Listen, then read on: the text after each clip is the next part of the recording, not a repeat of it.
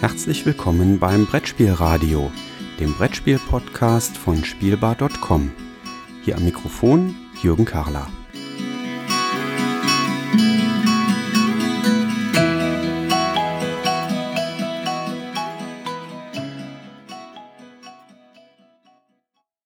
Liebe Zuhörer, herzlich willkommen hier zurück im Brettspielradio. Wer die letzten Episoden gehört hat, und das habt ihr hoffentlich alle, der wird festgestellt haben, es wird eigentlich nochmal dringend Zeit für eine neue Episode zu Kinderspielen. Und die soll heute endlich folgen. Ich habe mir drei Spiele rausgepickt, wovon eines das letzte für den heutigen Tag gar nicht so richtig ein Kinderspiel ist, aber super mit Kindern funktioniert. Ansonsten habe ich ein Spiel ausgewählt, bei dem wir ganz viel Regel gelesen haben. Ich habe ein Spiel ausgewählt, bei dem wir ganz wenig Regel gelesen haben.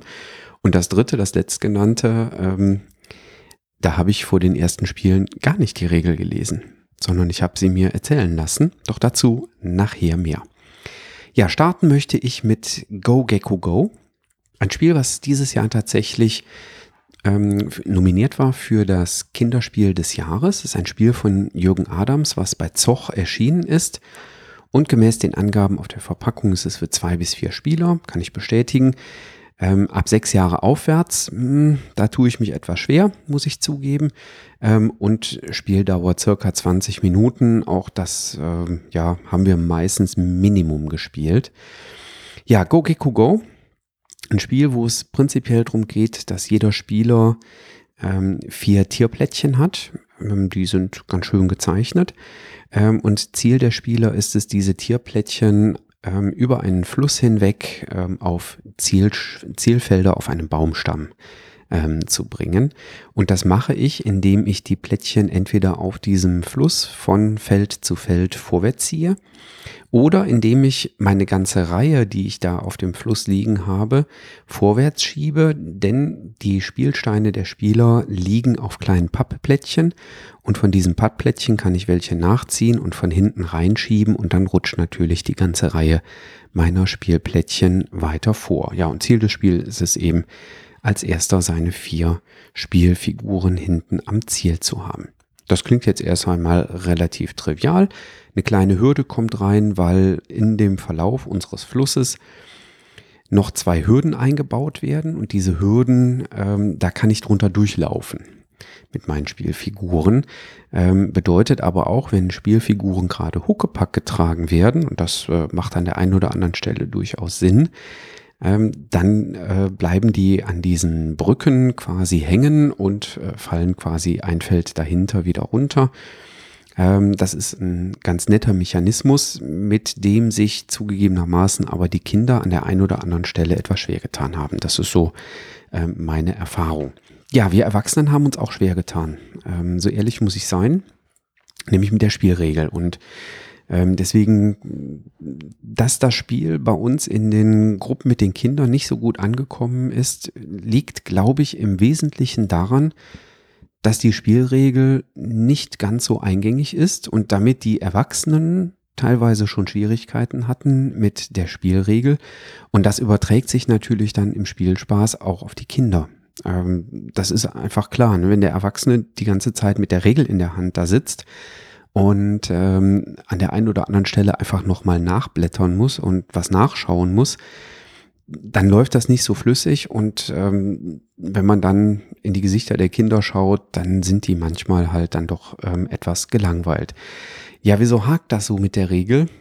Ich musste da tatsächlich tiefer drüber nachdenken, ähm, wieso die Regel nicht so fluffig ist, weil wenn man sich die, die Regel so nimmt, dann steht alles drin. Ähm, es ist alles da, wo man es auch erwarten würde. Naja, fast. Ähm, aber es ist an, an sinnvollen Stellen äh, wiederzufinden. Und es hat ein bisschen gedauert, bis ich drauf gekommen bin, dass es, glaube ich, so nach meinem sehr subjektiven Wahrnehmen, aber an der Stelle sind Kritiken ja subjektiv, glaube ich, wirklich mit dem Satz der Regel zu tun hat ähm, also mit der Anordnung der Texte und der Buchstaben. Da sind teilweise die Texte nämlich zentriert. Teilweise sind die Texte äh, links ausgerichtet auf der, Blatt, auf der Blattseite. Ähm, es finden sich immer Abbildungen. Die Abbildungen sind auch prima. Ähm, aber die Abbildungen sind mal zwei Drittel der Seite breit, mal sind sie drei Viertel der Seite breit. Ähm, das heißt, alle Abbildungen, wenn die so untereinander stehen, die sind unterschiedlich breit, unterschiedlich hoch. Und das bringt so eine gewisse Unruhe in die Regel rein, äh, muss ich zugeben. Dann hat man ganz, ganz viel mit unterschiedlichen Schriftgrößen und mit unterschiedlichen Schriftstilen gearbeitet. Da sind Sachen fett hervorgehoben ähm, oder in Normalschrift gehalten. Dann sind Sachen kursiv gesetzt. Kursiv gesetzt sind immer die Beschriftungen, nee, nicht immer, fällt mir gerade auf, aber sind ich muss sogar zurückziehen. Nee, Kursivsetzung ist gar nicht drin. Es sieht nur aus wie Kursivsetzung. Die Schrift ist ein bisschen schlanker und kleiner. Ähm, aber das ist bei den Abbildungen der Fall. Also wir haben uns insgesamt tatsächlich mit der Regel schwer getan und haben uns deswegen auch schwer getan, das Spiel Kindern näher zu bringen. Und äh, ich glaube, das sind im Wesentlichen die Probleme, ähm, die wir mit dem Spiel hatten. Vielleicht dennoch mal ganz kurz ähm, was zum Ablauf, ähm, auch wenn das ähm, ja schon recht negativ hier rüberkommt. Das, das Spiel ist gut, aber auch nicht mehr, muss ich zugeben. Also die Kinder haben sich nicht drum gerissen, endlich nochmal Go Gecko Go zu spielen in unseren Runden sondern die haben dann mitgespielt und dann war aber auch okay, wenn man dann das nächste Spiel auf den Tisch gelegt hat. Und das ist, ähm, ja, deswegen maximal ein Gut. Also es funktioniert, hat auch Spaß gemacht dann für die Runde, aber so ein Wiederholungsbedürfnis kam bei den Kindern schlicht und ergreifend äh, nicht auf. Was tun wir? Ähm, zunächst einmal würfeln wir die drei Würfel, die im Spiel sind. Dann müssen sich die Kinder zunächst einmal einen der drei Würfel anschauen ähm, nämlich den Wetterwürfel, der Sonnenschein zeigen kann, ähm, der einen Blitz zeigen kann oder der einen Regenbogen zeigen kann. Ähm, die drei Möglichkeiten haben wir da drauf. Je nachdem, was dieser Wetterwürfel anzeigt, haben die Kinder jetzt Möglichkeiten, etwas zu tun. Wenn Sonnenschein drauf ist, dann dürfen die Tiere aus den Schattenfeldern am Fluss äh, einen Schritt vorwärts gezogen werden. Und zwar in der Reihenfolge, wie die Tiere auf den Feldern liegen. Das heißt, wenn da mehrere auf so einem schattigen Feld am Fluss äh, sitzen, dann erst das oberste und danach das zweite und dann das dritte von oben, ähm, sofern das denn der Fall ist. Dann gibt es das Blitzsymbol. Hier gibt es eben dann die Möglichkeit, ähm, ein Tier auf ein, Pla auf ein anderes Tier aufrücken zu lassen. Die Kinder haben aber auch die Möglichkeit, den Blitz beiseite zu lassen und das gar nicht zu nutzen, sondern nur die beiden anderen Würfel, die sie gewürfelt haben, zu nutzen. Und die dritte Seite, die auf, den, auf dem Wetterwürfel drauf ist, das ist der Regenbogen und der bietet einfach quasi einen zusätzlichen Farbwürfel. Und die Farbwürfel, das sind die beiden anderen Würfel, die drin liegen. Die zeigen nämlich jetzt an, welches Tierplättchen vorbewegt werden kann. Ja, das rote, das grüne, ähm, das blaue oder das gelbe. Und wie gesagt, der Regenbogen, der kann dann hier entsprechend dazugenommen werden. Und dann, ähm, das ist erstmal so äh, recht eingängig für die Kinder und äh, das ist auch soweit klar. Und dann kommt der Punkt, wo die Kinder dann so, hm, jetzt kommt aber noch viel. Äh, dann kommt nämlich eine Seite in der Regel mit den sieben großen Flussregeln die für sich genommen gar nicht so wild sind, aber meine Erfahrung mit den Kindern war eben tatsächlich, äh, dass das dann dem einen oder anderen Kind schlicht und ergreifend zu viel war und äh, auch durchaus die Erwachsenen da die Regel gerne vor sich haben liegen lassen, um nachzugucken, äh, was war denn jetzt in bestimmten Fällen, dass irgendwas getan werden soll. Ähm, der große Aha-Moment ist immer, wenn der Blitz, äh, Entschuldigung, nicht wenn der Blitz gewürfelt wurde, sondern ähm, wenn die Kinder die Möglichkeit äh, nutzen, nicht die, ähm, nicht die Würfel zu werfen, sondern wenn ein Kind sich entscheidet, die Plättchen vorzuschieben, indem von hinten ein neues Plättchen nachgeschoben wird. Dann, äh, das ist immer erlaubt, wenn ein Tier oder ein Tierstapel ähm, vor einer Brücke steht, ähm, dann wird von hinten das reingeschoben und dann rutschen eben einige Tiere unter der Brücke durch und andere bleiben gegebenenfalls oben an der Brücke hängen. Und dann wird auch nochmal äh, darauf zu achten sein, in welcher Reihenfolge denn die Tiere auf den Plättchen drauf lagen. Und da wird schon in der Regel gesagt, naja, gegebenenfalls musst du da mit den Fingern an der einen oder anderen Stelle nachhelfen, dass das auch dann tatsächlich sauber und ordentlich funktioniert, so ähm, wie Jürgen Adams als Autor sich ähm, das ausgedacht hat. Und das äh, war an der Stelle einfach unbefriedigend für die Kinder. Ne? Also äh, die wollten halt dann reinschieben, aber dass sie dann reinschieben mussten und gleichzeitig mit der anderen Hand da gegebenenfalls die Plättchen auffangen mussten, ähm, damit die nicht äh, hinten den ganzen Stapel ihrer ähm, Tiersteine durcheinander bringen. Ähm, das hat schlicht und ergreifend äh, ja nicht zu so viel Freude geführt. Ja, insofern an der Stelle eine eher zurückhaltende Meinung äh, zu Go Gecko Go, äh, sagen wir es mal vorsichtig. Ähm, in unseren Spielrunden befürchte ich, wird es wahrscheinlich nicht mehr so häufig auf den Tisch kommen. Zweites Spiel, was ich gerne vorstellen würde, das war das mit dem ganz wenig Regeln lesen, ist ein Spiel vom Verlag Captain Macaque. Ähm, auf der Schachtel in der Regel sind keine Autoren genannt. Ich gehe also davon aus, dass da ein Verlagsteam letztlich dahinter steckt. Die Schöpfungshöhe ist auch tatsächlich nicht so hoch, so ehrlich muss man sein. Äh, beim Spiel Moomery, das rasante Memu Spiel. Ja, also Kühe, Tiere ähm, gehen ja anscheinend immer. Äh, gab ja auch dieses Jahr 2019 noch das ein oder andere äh, Spiel, wo Kühe drin vorkamen. Anscheinend äh, gerade das Hip-Tier neben den Lamas. Äh, Moomery ist für zwei bis sechs Spieler. Dauert circa 15 Minuten. Je nachdem, wie alt die Kinder sind, äh, kann man das auch äh, durchaus abkürzen. Hier wird nämlich äh, ein Kartenstapel durchgespielt und den spielt man so häufig durch, bis jeder Spieler mal derjenige war, der den Stapel durchspielt.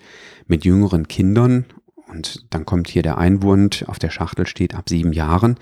Ja, ist richtig, wenn man äh, mit drei Kindern spielt und dann dreimal den Stapel durchspielt, dann äh, kommt man tatsächlich an die 15 Minuten ran und dann ist sieben Jahre aufwärts sicherlich sinnvoll. Wenn man es auch mit jüngeren Kindern spielen möchte, dann klappt es auch schon ganz gut, diesen Stapel ähm, einmal durchzuspielen. Dann endet man so bei fünf, sechs Minuten ungefähr, bis der Stapel durchgespielt ist. Und dann sind auch jüngere Kinder schon total happy damit, weil ganz ehrlich, äh, es gibt nachher die Möglichkeit, äh, Punkte zu ermitteln und quasi einen Spielsieger zu ermitteln.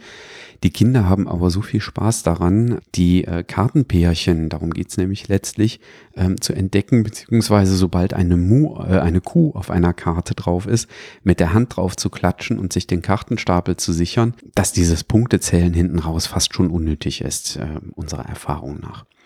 Ja, was hat äh, Moomery, was macht es äh, äh, so besonders? Ja, besonders ist es nicht. Es ist halt ein Memory-Spiel mit Karten, ähm, gutes Material, gute Größe, für Kinderhände sehr, sehr gut geeignet.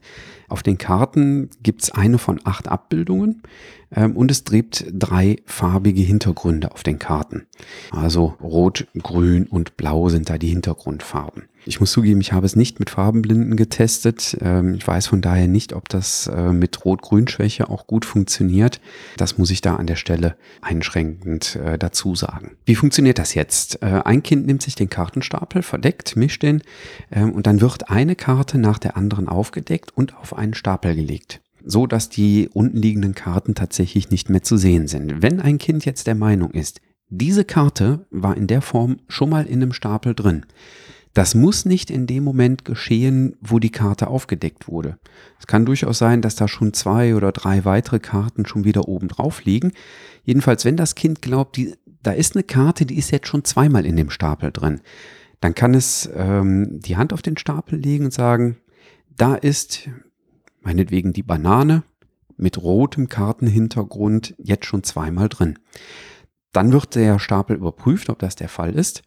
Wenn das so ist, wenn das Kind sich das also richtig gemerkt hat, dass dort eine Karte doppelt vorgekommen ist, dann bekommt es diese ganzen Karten als Belohnung. Jede Karte ist bei Spielende dann eben entsprechend quasi ein, ein Siegpunkt. Wer die, äh, wer die meisten hat, der gewinnt dann eben die Runde. Und dann gibt's noch den einen Sonderfall, nämlich dass wenn eine Kuh auf der Karte drauf ist, dann geht's um die Geschwindigkeit. Dann muss man schnell auf den Kartenstapel draufhauen und sagen, da ist eine Kuh. Ähm, und wenn man da recht hat, dann äh, bekommt man auch die Karten. Hatte man nicht recht, dann werden diese Karten an die anderen Spieler verteilt. Das heißt, ich selber bekomme keine, sondern die Punkte gehen quasi äh, in gleichem Maße an alle anderen mitspielenden Kinder. Ja, die Schöpfungshöhe, wie gesagt, finde ich jetzt nicht so hoch.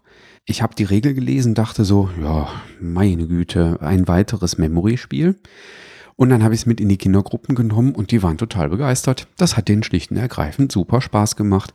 Die fanden die Zeichnungen toll, die fanden das klasse, sich merken zu müssen, dass die Bilder da drauf sind, dass das mit der Hintergrundfarbe auch noch äh, irgendwie auch gemerkt werden muss. Und das haben wir eine ganze Zeit lang wirklich rauf und runter gespielt in den Kindergruppen. Äh, und von daher äh, muss man da sagen, wirklich ein richtig gut geeignetes Kinderspiel. Also Hut ab, Captain Macaque.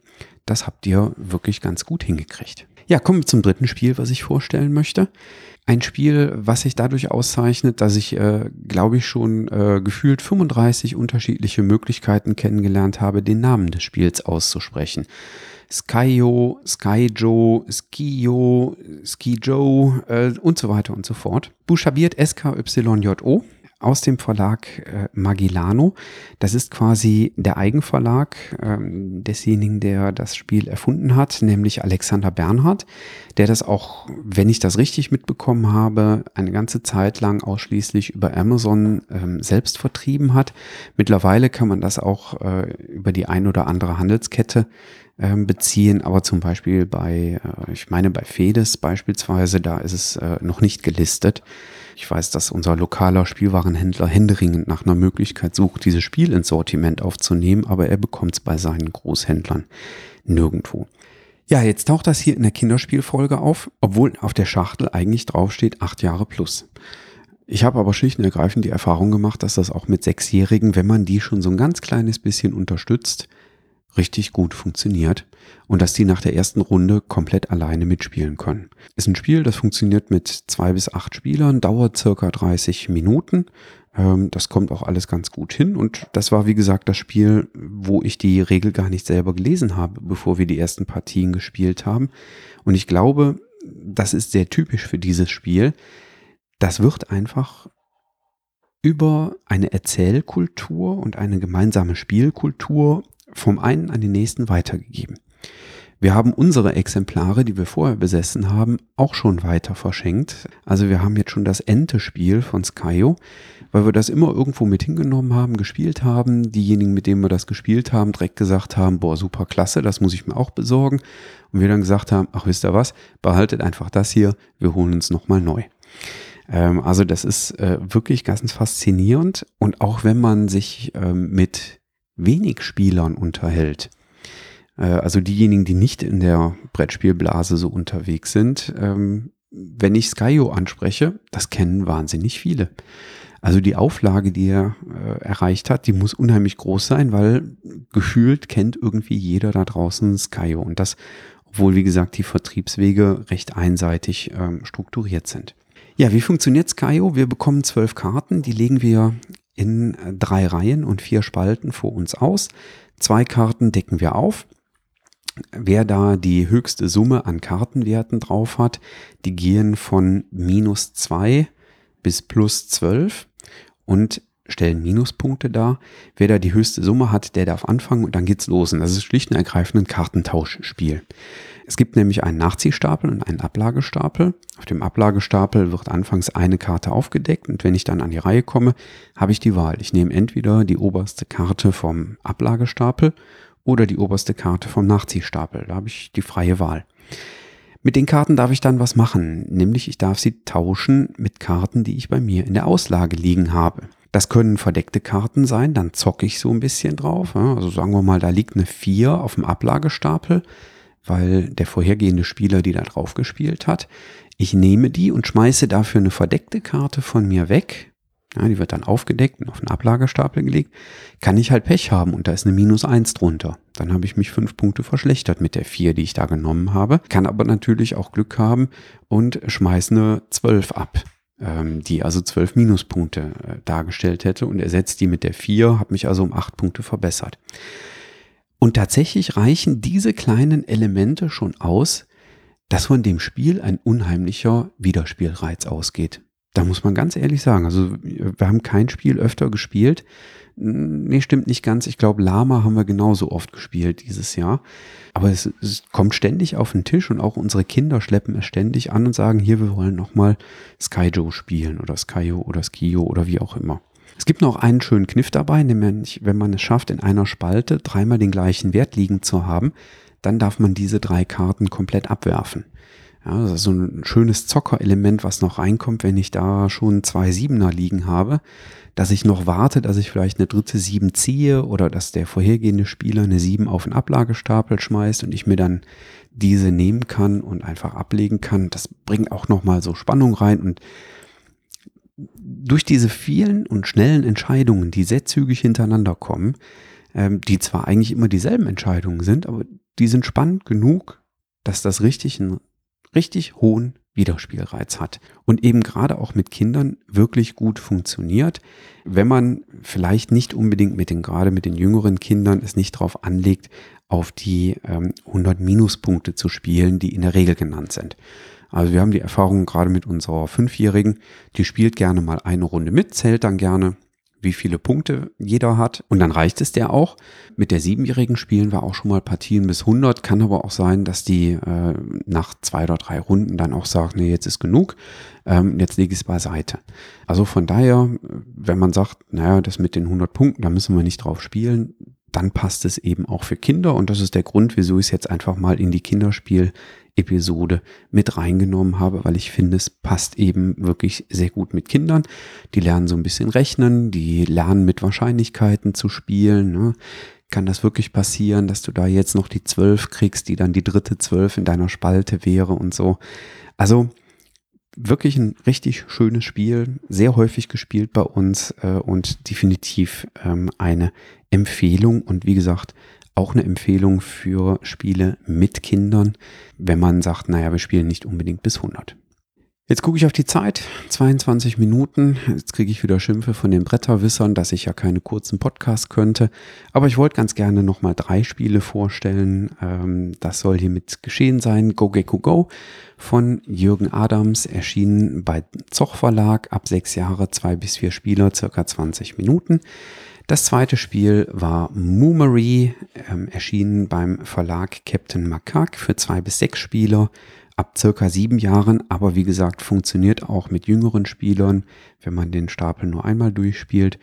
Einmal Stapel durchspielen dauert ungefähr fünf, sechs Minuten. Wenn man das mehrmals macht, dann äh, entsprechend landet man bei einer Vielfachen der Spielzeit.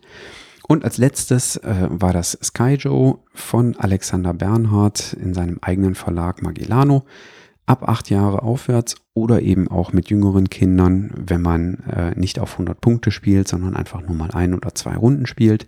Zwei bis acht Spieler, 30 Minuten. Ja, soweit für heute. Vielen Dank fürs Zuhören und dann hören wir uns in einer der nächsten Folgen hoffentlich bald wieder. Bis dahin, tschüss.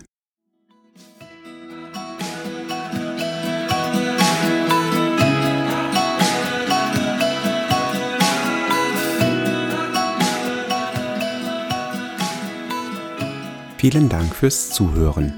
Feedback, Fragen und Anregungen bitte gerne an die E-Mail-Adresse info@spielbar.com als Kommentar direkt auf der Webseite spielbar.com oder in den Twitter-Feed spielbar-com.